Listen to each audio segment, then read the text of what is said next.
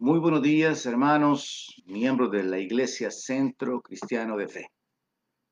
Una vez más, mi deseo es que Dios esté revelándose a sus vidas.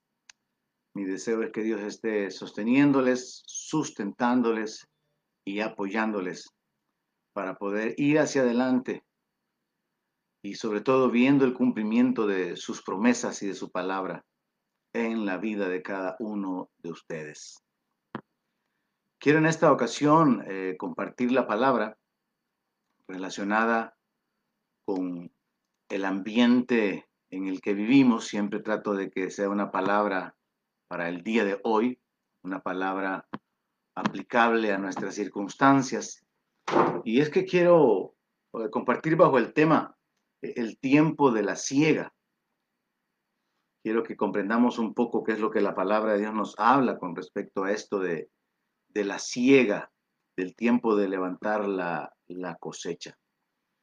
Y quiero comenzar señalando el hecho de que el día jueves falleció un pastor que fue uno de los hombres que eh, marcó mi vida, porque yo creo que algunos me habrán escuchado en algún momento testificar que eh, siendo eh, de muy corta edad en el Evangelio, yo escuché a alguien enseñar sobre el libro de Apocalipsis y me dejó tan impresionado con su sabiduría, su conocimiento de la palabra que, que yo recuerdo haber dicho algún día yo voy a llegar a entender de esa manera la, la palabra de Dios.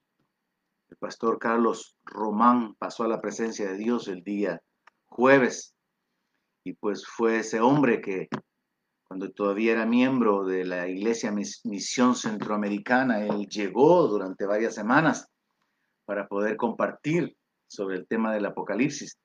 Y fue un hombre que marcó mi vida. Y posteriormente, pues pudimos de alguna manera mantener algún contacto con él, pues él estaba trabajando acá en, en la iglesia cristiana Berea de aquí de Mexicanos.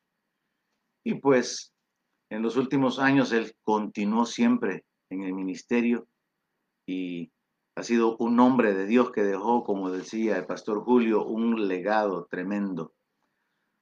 Y es bajo ese enfoque de que han muerto muchos pastores, que han muerto varios cristianos, que yo creo que surge esa inquietud, ¿verdad? Que yo traté de abordarla desde el principio al hablar acerca de la muerte, al hablar acerca de que para Dios eso no es un problema. Pero nosotros tenemos que entender en base a la palabra de Dios, yo cubrí también un poco ya relacionado con los juicios de Dios, cómo Dios obra en los, en los diferentes tiempos. Y en esta ocasión, pues, considerando esto, que eh, somos marcados, hay tristeza en el corazón cuando, cuando alguien eh, pierde su vida, eh, olvidando muchas veces nosotros que es mejor estar ausentes al cuerpo y presentes al Señor, como el apóstol Pablo lo dice. Pero tenemos que establecernos en base a la palabra de Dios y, quiero, pues, con la ayuda de Dios, tratar de establecerlo, tratar de enfocarlo en la esperanza que nos ha sido dada y sobre todo entendiendo los tiempos. Yo he hablado mucho en las últimas eh, semanas acerca de esto de, de, la muerte, incluso hasta de menospreciar la vida hasta la muerte, y de una serie de elementos que están conectados con este, este tiempo de incertidumbre que, que vivimos. Pero lo cierto es que eh, eh, al no entender por qué las cosas suceden, no deja de haber una, una inquietud interior en nuestra vida. Y pues es mi deseo que la palabra de Dios pueda servirnos para que podamos establecernos y entender que no solamente Dios tiene el control de todas las cosas como, como solemos decir, sino que también hay, propósitos y aunque para nosotros no tenga sentido lo que está sucediendo, Dios sí tiene perfectamente un sentido en cuanto a aquellas cosas que Él permite o que Él causa que sucedan. Así que vamos a, vamos a orar y luego vamos a ir a la palabra de Dios. Oramos. Padre bendito, reconocemos que nuestra vida está en tus manos Tú eres el Dios eterno, el Dios soberano, creador de los cielos y de la tierra, y que tú eres nuestro redentor, nuestro Salvador, el que ha rescatado nuestra vida con esa sangre que fue derramada en el Calvario. Queremos darte las gracias, Padre, en el nombre de Jesús. Queremos, Padre, agradecerte por tu misericordia, por tu fidelidad y por tu bondad. Queremos pedirte tu ayuda, Señor. Queremos pedirte tu manifestación. Señor, tú conoces las circunstancias, las necesidades de cada uno de mis hermanos, dolencias físicas, necesidades materiales, presiones emocionales. Sé tú, Señor, obrando en la vida de cada uno de tus hijos, en la vida de cada uno de nosotros, Señor, que esperamos en ti. Sé tú, Padre, dando fuerzas al que no tiene ninguna. Sé tú, oh Dios, enviando la provisión, enviando tu bendición y manifestándote en la vida de tus hijos. En el nombre de Jesús, consuela, Señor, a aquellos que tienen el luto en sus corazones por la pérdida de algún familiar, Señor. Glorifícate, Señor de los cielos. Manifiesta tu poder, manifiesta tu gracia. Sé tú obrando a favor de las familias de la iglesia Centro Cristiano de Fe. Sé tú, Señor, obrando en la vida de los jóvenes, de los niños, guardándoles, guardándoles de toda maquinación del diablo, Señor. En el nombre de Jesús clamamos a ti por tu. Clamamos a ti, Señor, por tu intervención, por tu manifestación, por milagros. Te necesitamos, Padre. Y nos volvemos a ti en el nombre de Jesús. Te pedimos tu ayuda. Te pedimos, Señor, que te glorifiques en nuestra debilidad, en nuestra incapacidad. Te necesitamos, Señor. Dirígenos. Tú, oh Dios, ordenando nuestros pensamientos, nuestro camino, dirigiendo nuestros pasos, de manera que podamos glorificar tu nombre con nuestras acciones y nuestras decisiones. Sé tú por tu Espíritu Santo, Señor, revelando nuestra vida las áreas que tienen que ser cambiadas, las áreas que deben de ser fortalecidas, lo que tenemos que hacer morir. Obra, Señor, en nuestra vida y ayúdanos para que de alguna manera podamos ser luminares, podamos alumbrar, podamos ser instrumentos en tus manos para hacer de bendición a otros. Sé tú, oh Dios, en el nombre de Jesús, glorificándote en nuestras vidas, pues te necesitamos. Padre, ayúdanos esta mañana con tu palabra, establecenos, afírmanos, revela tu voluntad, revela tus propósitos, danos entendimiento. Te lo pedimos en el nombre de Jesús. Háblanos, Señor. En el nombre de Jesús te lo pedimos, Padre. Te damos las gracias, Señor. Gracias por toda tu bondad en nuestra vida. Gracias por tu ayuda. Gracias, Padre. En el nombre de Jesús.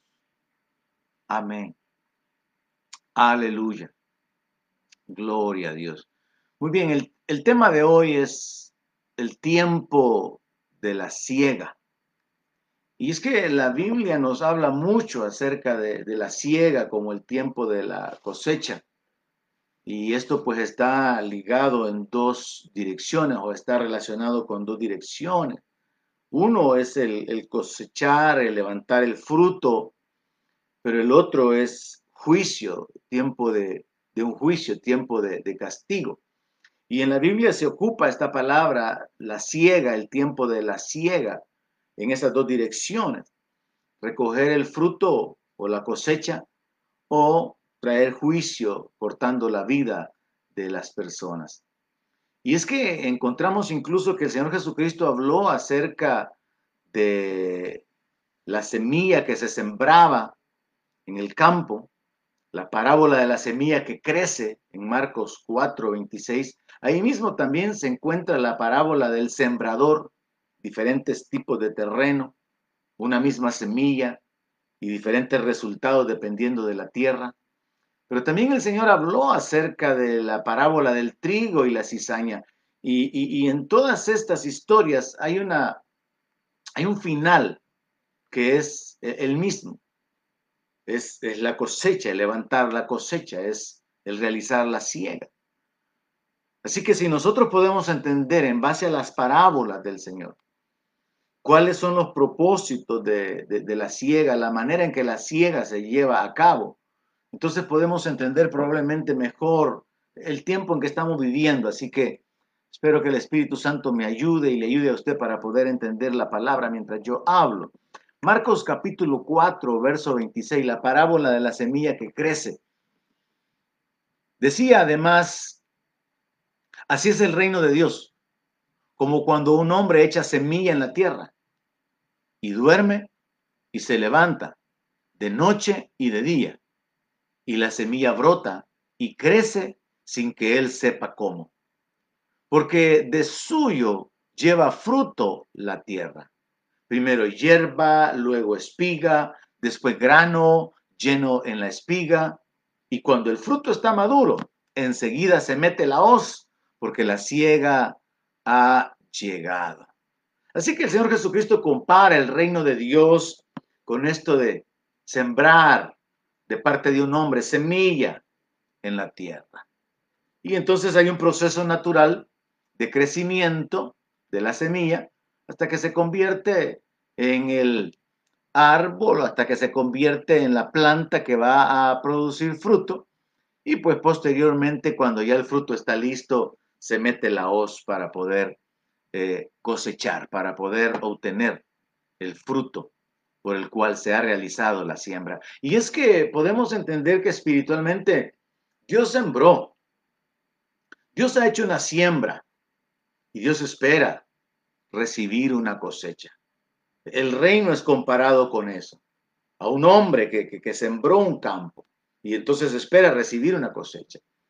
Dios ha sembrado eh, en el mundo Dios espera levantar una cosecha, es una cosecha de almas. Ahora, el fruto que Dios espera recoger son esas personas transformadas. El fruto de sembrar la semilla, de sembrar la palabra, e-, es la transformación de las personas. Ahora, en esta parábola, la semilla es, es la palabra, igual que en la parábola del sembrador. La semilla e-, es la palabra. Pero hay otra parábola en la que la semilla no es la palabra, sino que son las personas. Y esta se encuentra en Mateo capítulo 13, verso 24. Esta es la parábola del trigo y de la cizaña. Ahora, en ambas se nos habla acerca del tiempo de la siega y es hacia donde yo quiero enfocarme, porque yo creo que tenemos que entender que estamos viviendo en un tiempo donde, aunque la siega ha comenzado hace mucho tiempo, la siega o sea, el levantamiento de la cosecha está siendo más claro en este tiempo. Y si lo vemos de esta manera, entonces ya no tendremos este conflicto de por qué están muriendo cristianos, por qué líderes eh, cristianos y pastores están muriendo, si entendemos el tema de hoy. Porque es el tiempo, estamos en el tiempo de la siega, el tiempo de cegar, el tiempo de cosechar. Así que nos vamos a Mateo 13, verso 24, y ahí lo que encontramos es la parábola del trigo y de la cizaña. Y ahí vamos a encontrar algunos principios espirituales que nos ayudan a entender el tiempo. Dice así la palabra. Les refirió otra parábola diciendo, el reino de los cielos es semejante a un hombre que sembró buena semilla en su campo. Pero mientras dormían los hombres, vino su enemigo y sembró cizaña entre el trigo. Y se fue. Y cuando salió la hierba y dio fruto, entonces apareció también la cizaña. Vinieron entonces los siervos del padre de familia y le dijeron, Señor, ¿no sembraste buena semilla en tu campo? ¿De dónde pues tienes cizaña? Él les dijo, un enemigo ha hecho esto. Y los siervos le dijeron, ¿Quieres pues que vayamos y la arranquemos? Él les dijo, no, no sea que al arrancar la cizaña arranquen también con ella el trigo. Dejen crecer juntamente lo uno y lo otro hasta la siega. Y al tiempo de la siega, yo le diría a los segadores, recojan primero la cizaña y átenla en manojos para quemarla pero recojan el trigo en mi granero. Sumamente interesante que este pasaje nos ayuda a entender que el Señor Jesucristo, que es quien se identifica con el hombre que sembró la buena semilla en el campo, lo hace con toda la intención de poder obtener una cosecha. pero que hay un enemigo y ese enemigo viene a sembrar cizaña para tratar de impedir la buena cosecha, para tratar de que la cosecha que se procura levantar no sea la mejor, sea de alguna manera detenida. Y entonces acá encontramos en esta parábola particularmente el hecho de que el Señor toma la decisión de que el trigo y la cizaña crezcan juntos hasta el tiempo de la siega. Yo he compartido en ocasiones anteriores bajo este pasaje, enseñando, sosteniendo la idea de que si, si el Evangelio es, es la semilla, la buena semilla con la que el Señor sembró la tierra, sembró el mundo, las diferentes religiones, todas las religiones del mundo, son la cizaña que el diablo ha sembrado para traer confusión. Si los verdaderos cristianos son la buena semilla que han germinado por causa de la palabra de Dios y por el Espíritu Santo, los falsos obreros, los hipócritas, los mentirosos, los religiosos son la cizaña que han servido de tropiezo y siguen siendo causa de tropiezo para muchos pues hay miles de personas o millones de personas que, han sido estorbadas de no creer en el Evangelio por haber escuchado un Evangelio diluido o por haber visto el carácter de hombres perversos, hombres impíos que usan la piedad solamente como una fuente de ganancia, como dice la palabra de Dios. Entonces, cuando hablamos acerca de que el reino de los cielos es semejante a, este hombre que siembra buena semilla en el campo, pero que el enemigo viene a sembrar cizaña, e, e, entendamos el por qué e, este conflicto mundial. Todas las religiones que hay en el mundo son parte de la cizaña sembrada por el diablo, porque impiden que la gente venga al conocimiento de Cristo, del único que puede salvar.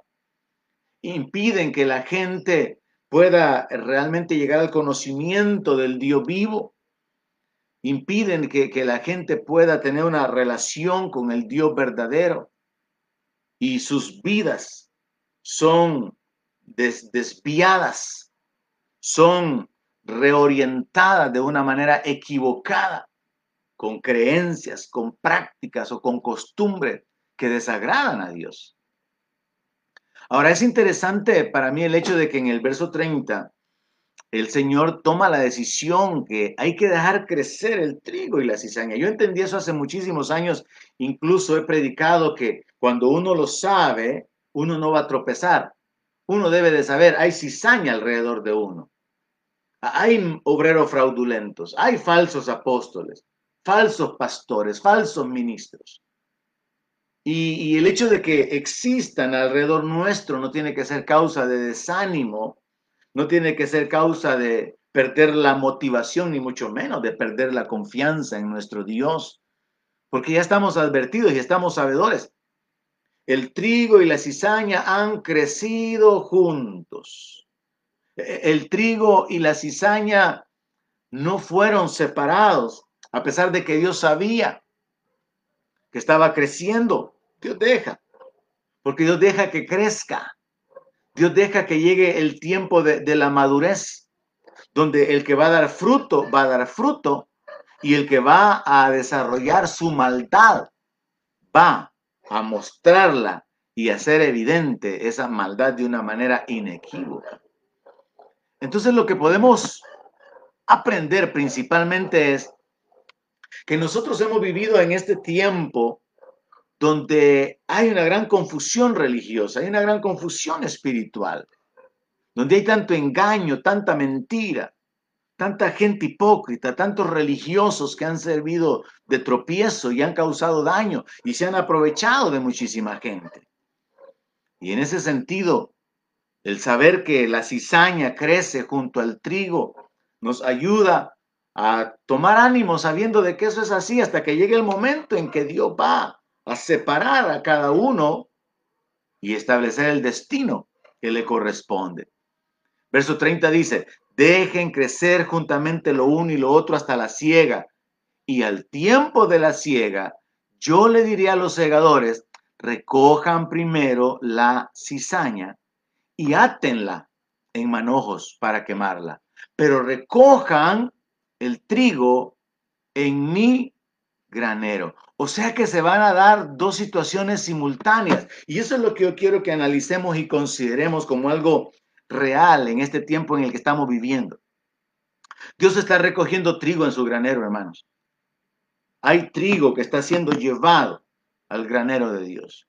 Y hay cizaña que está siendo eh, removida.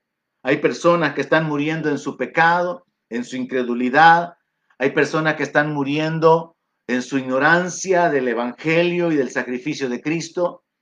Hay gente que está muriendo eh, eh, en su propia condición de, arrogancia, de enemigo de Dios. Pero hay otros que están muriendo. Y como dijera el apóstol Pablo, es mejor estar ausentes al cuerpo y presentes al Señor, partir y estar con Cristo. Y es que digo esto porque desde el principio que esta pandemia comenzó a expandirse, uno de los conflictos más grandes que había que resolver a nivel espiritual era el poder responder.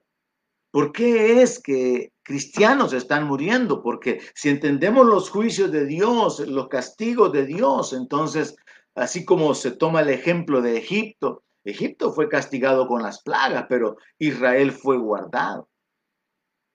Pero ahora estamos viendo de que la iglesia no está siendo guardada.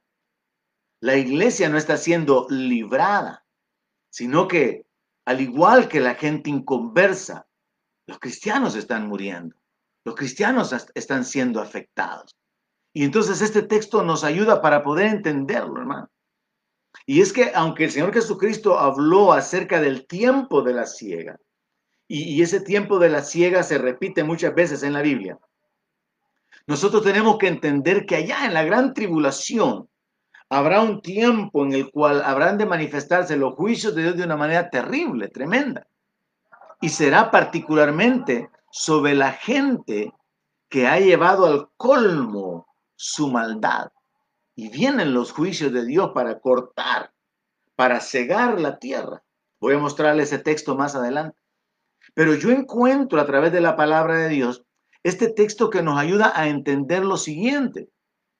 Y es que dentro de los tiempos de Dios, y Dios determina recoger la cosecha al final, dentro de los tiempos de Dios, muchísimas eh, situaciones habrán de juntarse con el propósito de poder levantar la cosecha o el fruto de almas para Dios, pero también para ser cortados los moradores de la tierra por causa de la maldad, de una manera simultánea.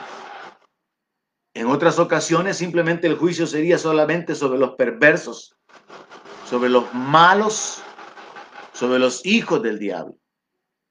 Y en otras ocasiones el juicio sería directamente sobre el pueblo de Dios. Yo ya he compartido sobre este tema en algunas eh, disertaciones anteriores. Pero ahora solamente quiero detenerme en el hecho de el tiempo de la ciega, porque aquí se nos habla de dos eventos simultáneos. Se nos habla de recoger la cizaña para quemarla y se nos habla de recoger el trigo en el granero. Y esto sería, hermanos, la explicación del por qué es que en este tiempo estamos viendo cristianos que están muriendo. Ahora, la explicación de esta parábola se encuentra ahí mismo en el capítulo 13, verso 36 en adelante. Y veamos algunos detalles antes de ir a otras escrituras que nos van a ayudar a entender y a seguir confiando y dependiendo de Dios completamente, independientemente de las circunstancias que estén aconteciendo alrededor nuestro. Mateo 13, 36 dice, entonces despedida la gente, entró Jesús en la casa y acercándose a él los discípulos le dijeron, explícanos la parábola de la cizaña del campo. Respondiendo él les dijo, el que siembra la buena semilla es el Hijo del Hombre. El campo es el mundo. La buena semilla son los hijos del reino y la cizaña son los hijos del malo. El enemigo que la sembró es el diablo. La ciega es el fin del siglo y los segadores son los ángeles. De manera que como se arranca la cizaña y se quema en el fuego, así será en el fin de este siglo. Enviará el Hijo del Hombre a sus ángeles y recogerán de su reino a todos los que sirven de tropiezo y a los que hacen iniquidad, y los echarán en el horno de fuego. Allí será el lloro y el crujir de dientes. Entonces los justos resplandecerán como el sol en el reino de su Padre. El que tiene oídos para oír, oiga. De una manera muy clara, el Señor Jesucristo establece que, que quien siembra la semilla es Él. Pero establece que la buena semilla son los hijos del reino, son los hijos de Dios, son los que hemos nacido del Espíritu, los que hemos nacido por la voluntad de Dios, por la palabra incorruptible. Él establece con claridad de que el campo es el mundo y que las cizañas son los hijos del malo. El diablo se encarga de levantar religiosos, a los hipócritas, a los mentirosos, de levantar a la gente perversa, que tienen apariencia de piedad, pero que en realidad la niegan, niegan la eficacia de ella. Ahora, el diablo es entonces el enemigo que siembra a los hijos a sus hijos. Ahora dice que la ciega es al fin del siglo. Aquí es donde tenemos que entender algo. Ciertamente la gran tribulación, que es la etapa que está por venir antes de que se establezca el reino milenial de Cristo, es particularmente lo que se puede llamar como el fin del siglo, el fin de esta era. Pero estos ya son los tiempos finales en los que estamos viviendo. Y aunque literalmente la tierra va a ser cegada, como voy a mostrárselo en Apocalipsis, en, ese tiempo de la gran tribulación, lo cierto es que hay eventos previos, hay, eventos que ya acontecieron anteriormente relacionados con esto de la ciega. Dios ya trajo juicios sobre diferentes naciones. Dios ya trajo juicios sobre su pueblo en el Antiguo Testamento. La Biblia dice que es necesario que el juicio comience por la casa de Dios, por la iglesia. Hay que entender los diferentes tiempos, las diferentes dispensaciones y edades pero sobre todo lo que queremos entender ahora es que hay un tiempo para la ciega. Y Jesús aquí dice, la ciega es el fin del siglo, el fin de este sistema, el fin de esta era. Y cuando llega el tiempo de la ciega, entonces los segadores van a arrancar la cizaña para que sea destinada al fuego, pero también van a recoger el trigo para poder juntarlo en el granero de Dios.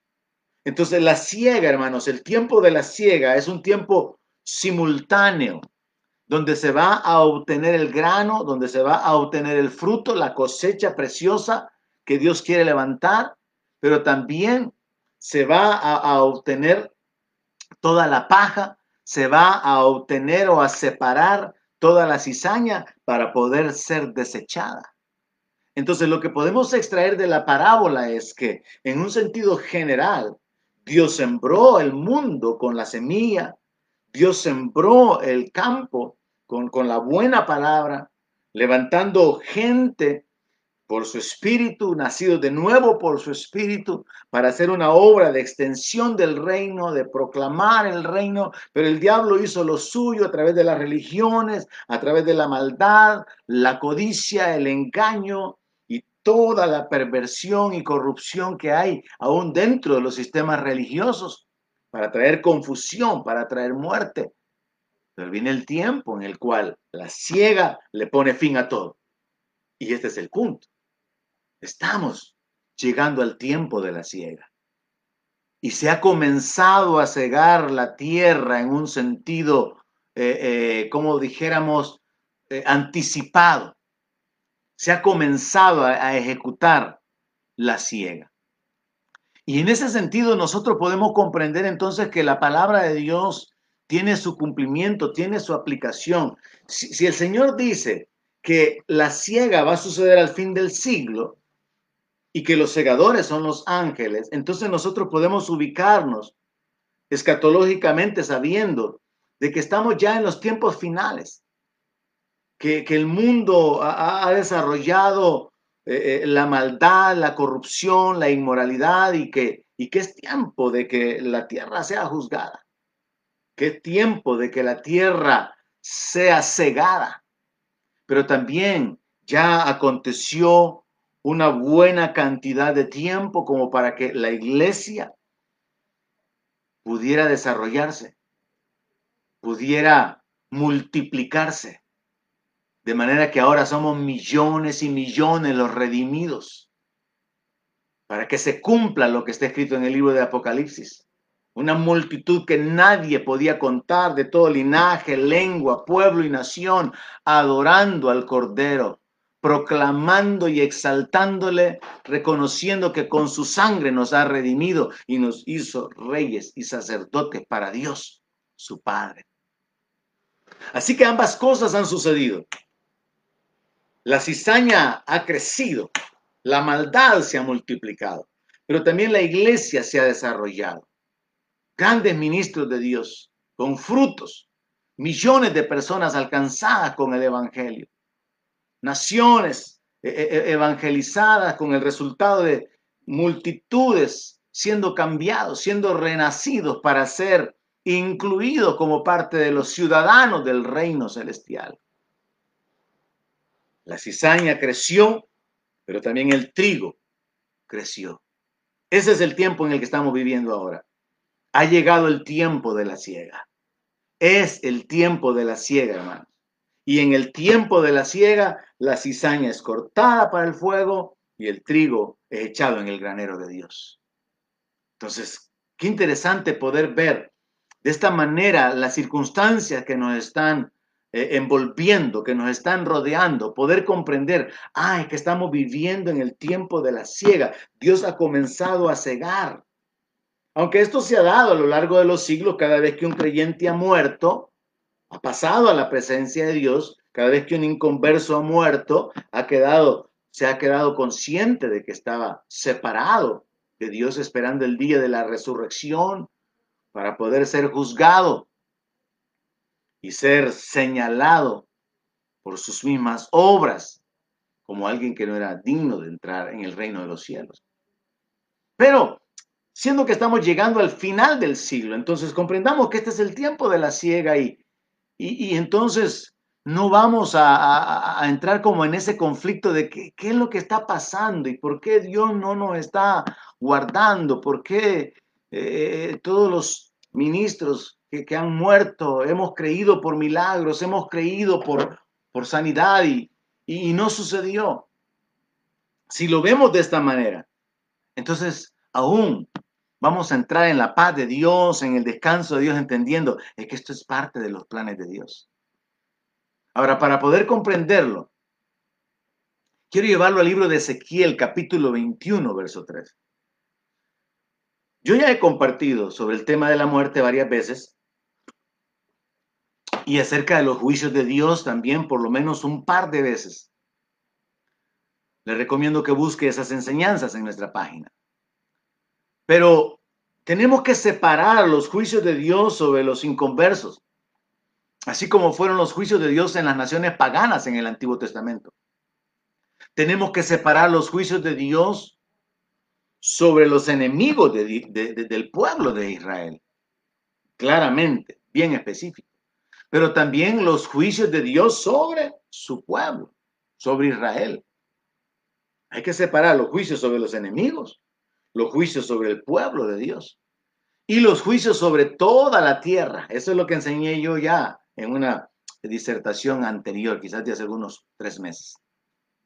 Hay que separar juicios de Dios sobre la gente, sobre los inconversos, juicios de Dios sobre el pueblo, sobre su pueblo, y los juicios de Dios en términos generales sobre la tierra.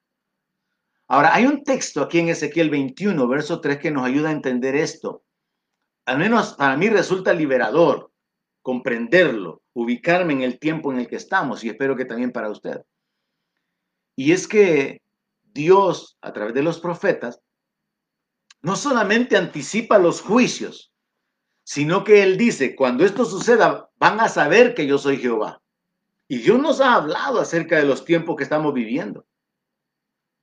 La Biblia nos revela las cosas que están por suceder. Nos ha revelado todas las cosas que ya sucedieron delante de nuestros ojos.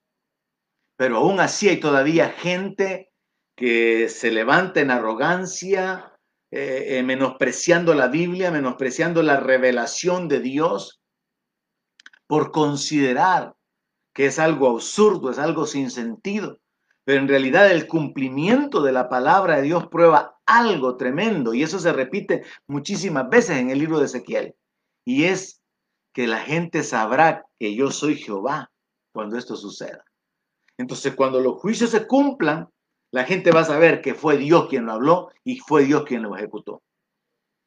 Ahora, el punto interesante que quiero compartirle es que así como en el tiempo de la siega, la cizaña es arrancada para quemarla, pero el trigo es tomado para llevarlo al granero de Dios. En este caso serían los justos, llevados a la presencia de Dios, a, la gloria de Dios.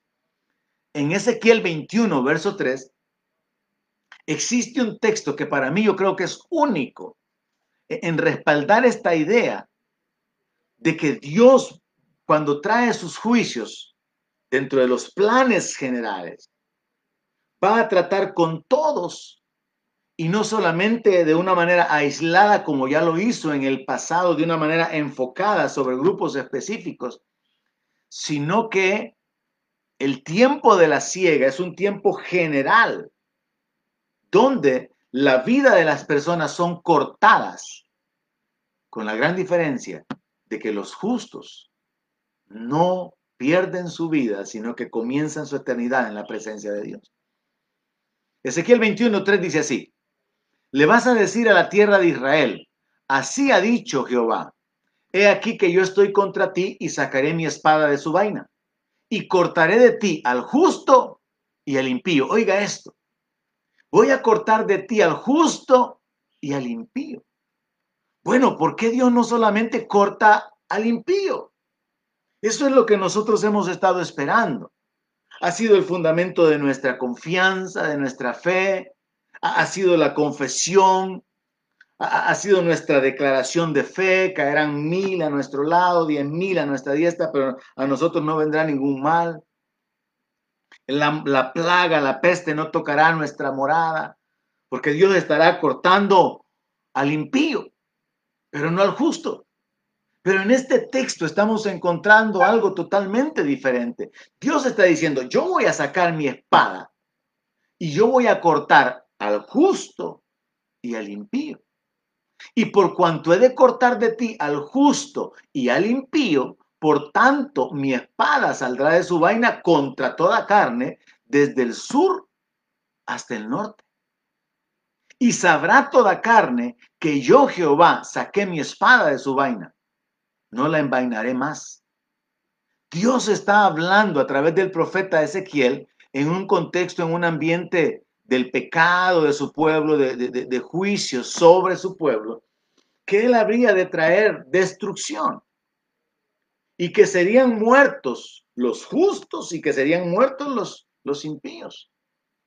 Pero esto también viene a ser un anticipo del juicio de Dios sobre la tierra porque todos los juicios de Dios no solamente revelan su señorío, sino que también revelan su control sobre los tiempos, las edades, de manera que sus planes y sus propósitos se van a cumplir. Y él habla acerca de traer juicios sobre toda carne. Y dice, voy a sacar mi espada de su vaina y ya no la voy a envainar más. Entonces Dios está diciendo, cuando llegue el tiempo de los juicios, yo voy a comenzar a cortar al justo, voy a comenzar a cortar al impío y ya no voy a envainar más mi espada. Entonces esto resulta sumamente interesante comprenderlo, porque entonces nosotros ya no entramos en el conflicto de ¿y por qué murió el pastor? Si estábamos esperando un milagro, ¿y por qué murió el hermano? ¿Por qué murió tal líder? ¿Por qué Dios no respondió? ¿Por qué Dios no guardó la vida de, tales misioneros? ¿Por qué Dios no preservó la vida de tal o, cual servidor de la iglesia? Porque Dios ya lo, ya lo anticipó, Dios ya lo determinó. ¿Cuál es el tema de esta hora? Es el tiempo de la ciega.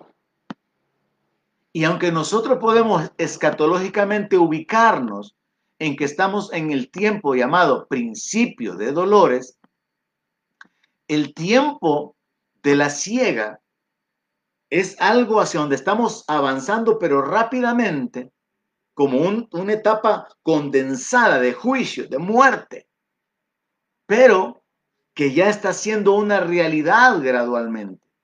De hecho, cuando entendemos Mateo 24 y todas las señales antes de la venida del Señor Jesucristo, cuando se nos habla de terremotos, se nos habla de pestes, se nos habla de guerras, de hambre, todo tiene como resultado directo muerte. Y a la hora de las guerras, a la hora de, de, las pestes, a la hora de los terremotos, mueren cristianos y mueren no cristianos. Entonces se cumple esta palabra dada por Dios. Voy a cortar al justo y voy a cortar al impío. Entonces Dios está anticipándose y diciendo, toda carne va a saber que yo fui el que saqué mi espada. Toda carne va a saber que son mis juicios, es mi voluntad, estoy ejecutando mi voluntad.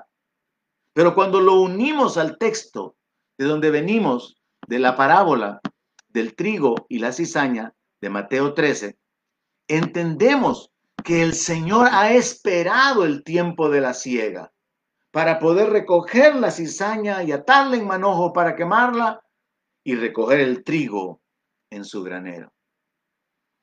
Lo único que va a cambiar nuestra eternidad es nuestra naturaleza. Lo que va a definir nuestra eternidad es qué naturaleza nosotros tenemos. Si somos parte del trigo de Dios, si somos parte del pueblo de Dios, si somos parte de los que hemos renacido por la palabra incorruptible, de los que hemos renacido por su Espíritu Santo. Así que podemos entender que estamos viviendo en el tiempo de la ciega, como una, una ciega temprana, como quien está comenzando a levantar la cosecha.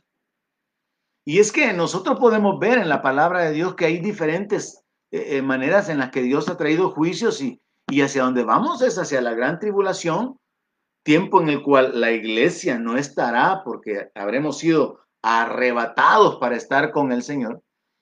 Pero ahí se nos habla de una manera más clara acerca de la ciega. Quiero mostrárselo. Apocalipsis 14, verso 14. Esto es algo que usted tiene que proclamarle a la gente y hacérselo saber en la medida de lo posible. La gente tiene que saber, estamos llegando al tiempo de la ciega. La ciega ya comenzó, pero esto se va a incrementar. Y en, y en el tiempo de la gran tribulación, según Apocalipsis, eso va a ser terrible. En Apocalipsis 14, verso 14, vea lo que dice. Miré y he aquí una nube blanca. Y sobre la nube uno sentado semejante al Hijo del Hombre, que tenía en la cabeza una corona de oro y en la mano una hoz aguda. Y del templo salió otro ángel clamando a gran voz al que estaba sentado sobre la nube. Mete tu hoz y ciega porque la hora de cegar ha llegado, pues la mies de la tierra está madura. Esto será cumplido literalmente en el tiempo de la gran tribulación. Ángeles van a ser enviados por Dios directamente como instrumentos de juicio para traer muerte sobre los impíos. Aquí directamente y allá el ambiente será otro, porque recuerde que eh, la bestia, el diablo va a perseguir a los que retienen el testimonio de Jesucristo, levantando, por así decirlo, millones o provocando, causando millones de mártires durante la gran tribulación.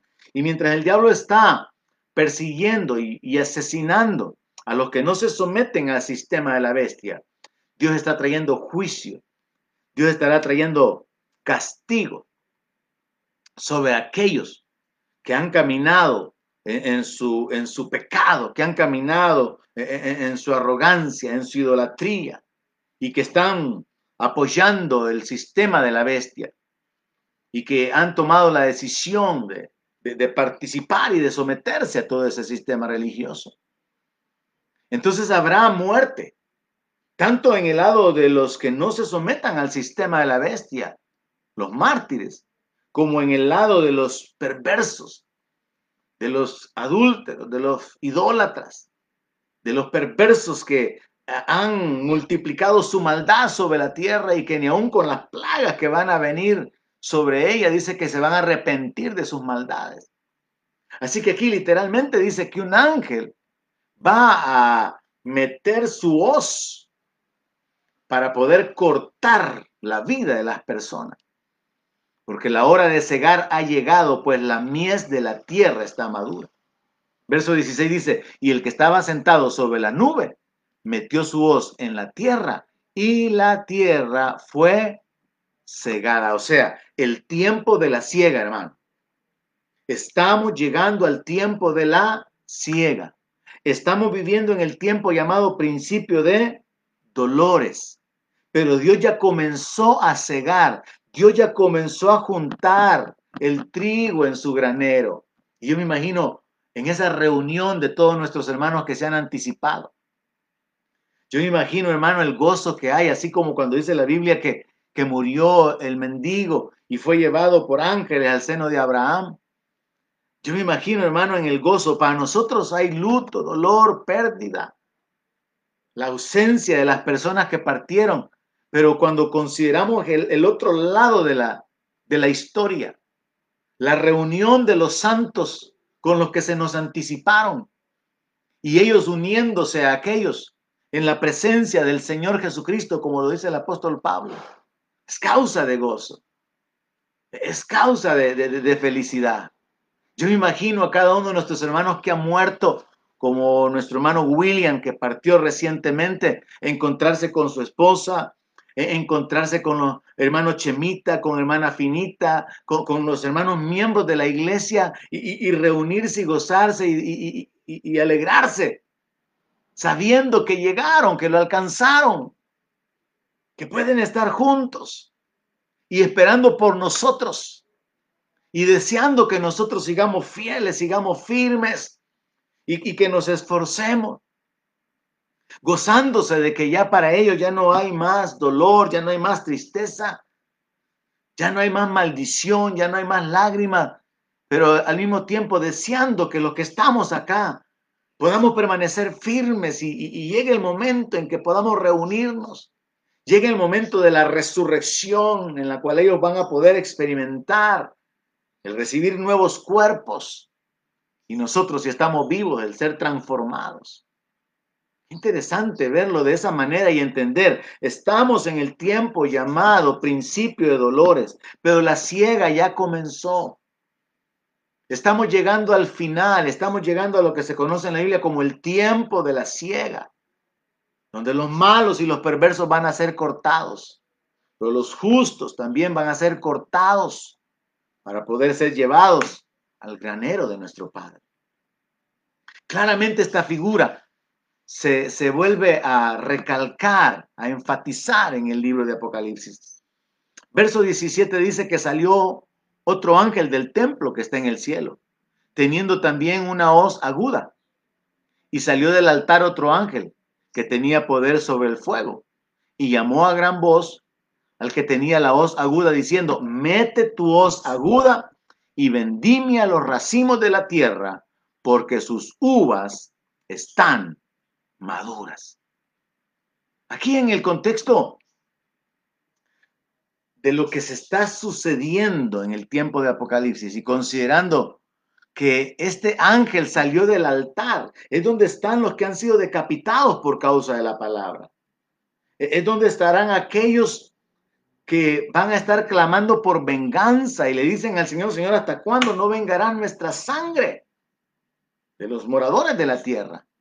Entonces, un ángel es, sale de ese, de ese lugar para ejecutar esa sentencia de venganza y se le dice a este ángel también, mete tu hoz aguda y vendime a los racimos de la tierra, porque sus uvas están maduras.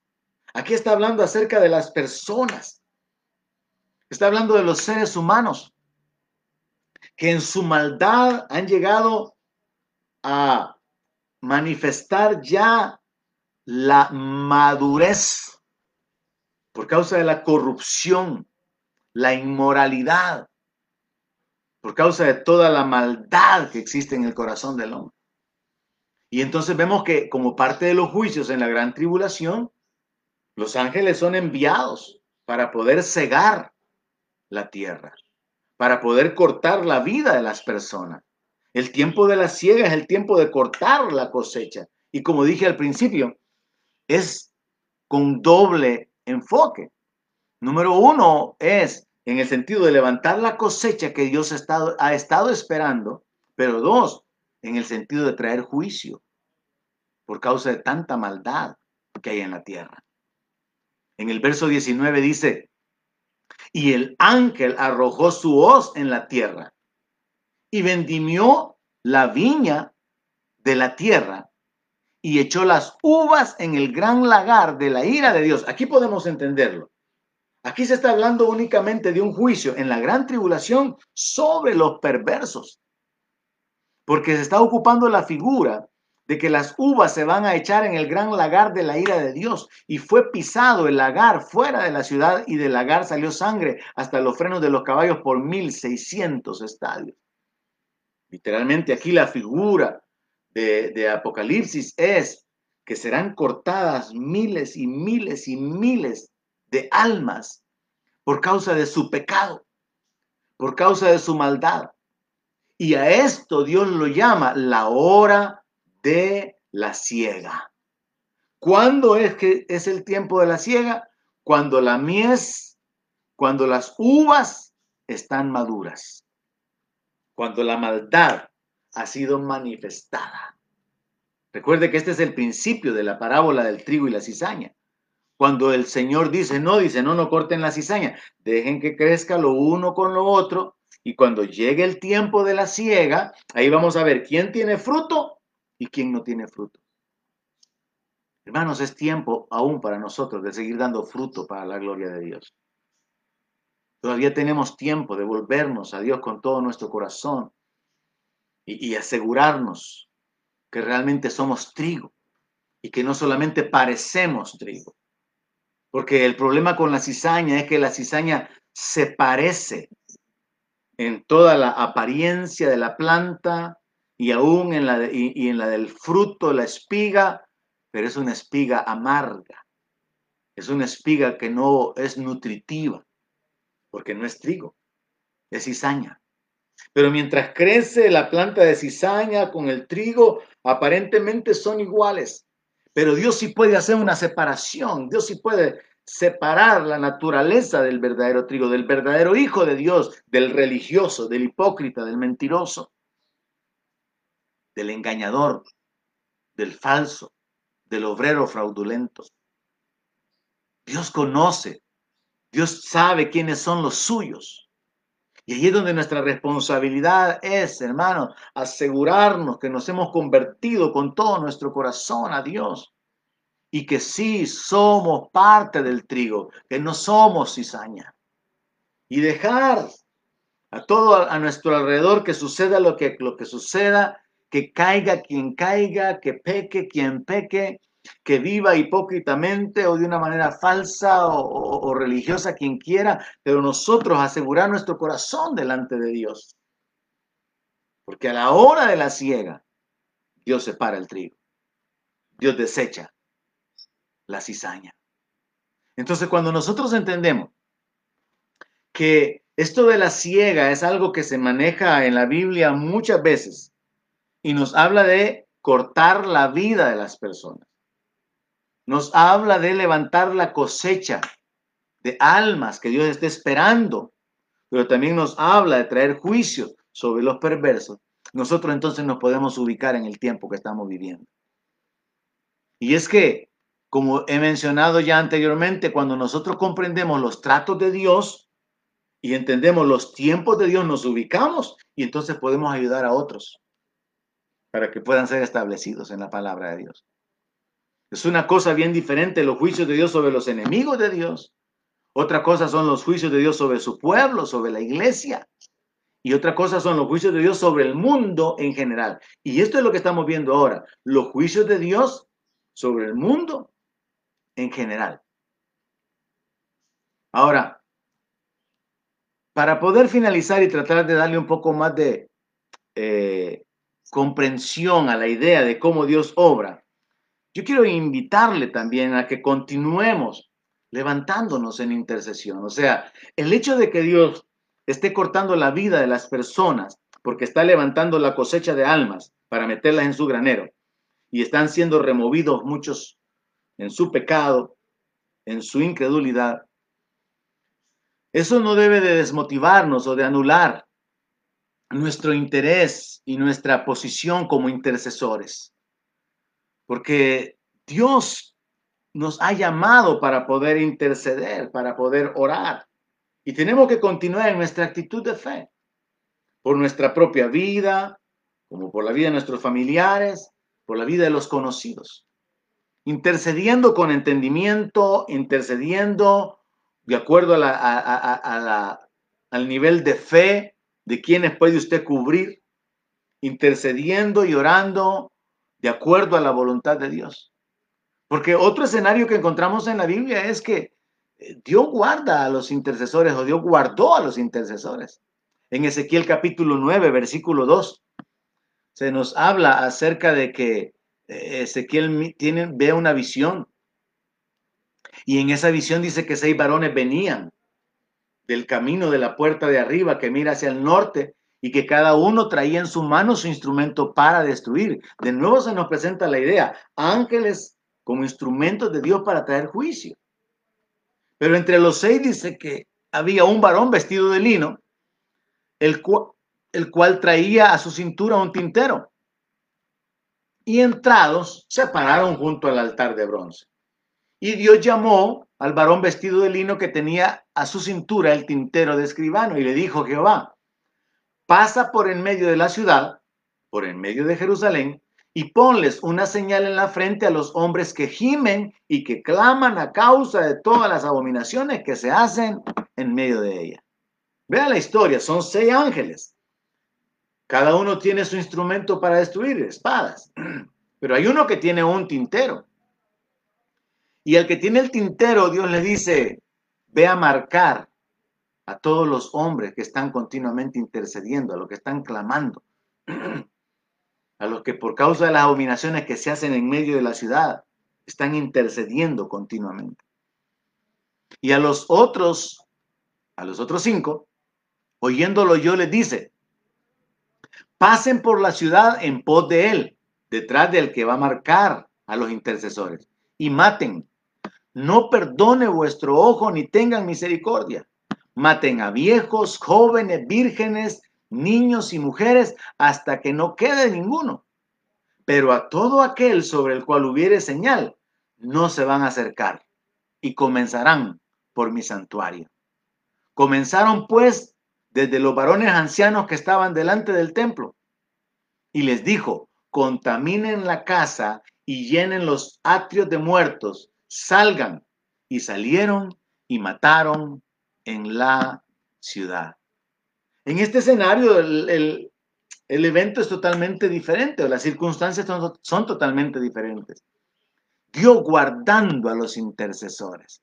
Dios guardó a los que clamaban por el pecado, a los que hacían eh, una defensa, a los que hacían intercesión delante de Dios para que Dios no trajera sus juicios por causa del pecado de su pueblo y al final solamente ellos fueron librados. Entonces vemos diferentes escenarios, hermanos, en los que Dios puede guardar a su pueblo, librándolos de sus enemigos. Dios trae juicio sobre sus enemigos. Dios trae juicio sobre su propio pueblo por causa del, del pecado, por causa de la rebeldía. Dios guardando en este caso no aquellos por los que intercedieron, sino a los que intercedieron. Pero para concluir, en el ambiente en el que estamos viviendo, siendo que esto concuerda bíblicamente con lo que se conoce como el tiempo de la ciega, es un tiempo de trato de Dios general, por lo cual todos tenemos que estar preparados. Todos tenemos que estar realmente con todo nuestro corazón vuelto a Dios, caminando en el temor de Dios. Como dijera nuestro Señor Jesucristo al final del libro de Apocalipsis, el que está limpio, límpiese más cada día. Y el que es justo, practique, practique la justicia cada día. Estamos viviendo en el tiempo de la ciega. Podemos ser sorprendidos por la muerte en cualquier momento y no necesariamente por la epidemia. Y tenemos que estar listos para que nuestro último aliento sea para darle la gloria a Dios y que podamos saber que si morimos para el Señor, morimos. Así que mis hermanos, le dejo la inquietud, no solamente de afirmarse, no solamente de volverse a Dios con todo su corazón, sino también de compartir con otros. Estamos viviendo el tiempo, estamos acercándonos al tiempo de la siega, pero Dios ya está recogiendo trigo en su granero. La cizaña está también siendo recogida para poder ser quemada. Así que es tiempo de definirnos, es tiempo de afirmarnos, es tiempo de permanecer verdaderamente escondidos en el Señor. Así que hermanos, ya no se mueva en su fe, ya no se inquiete, ya no se angustie, ya no se sienta eh, confundido, entienda que Dios había determinado esto y Dios lo ha revelado en su palabra.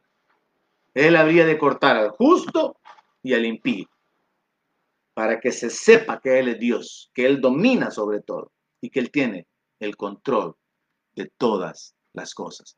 Que el Señor le ayude para poder recibiendo más entendimiento, seguir recibiendo más entendimiento de su palabra.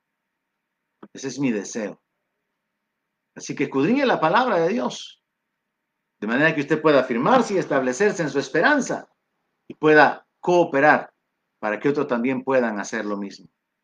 Que Dios les bendiga, mis hermanos.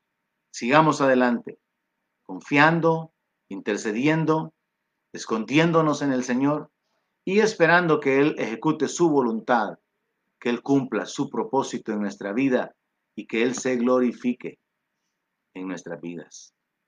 Que Dios les bendiga a cada uno de ustedes. En el nombre de Jesús. Amén.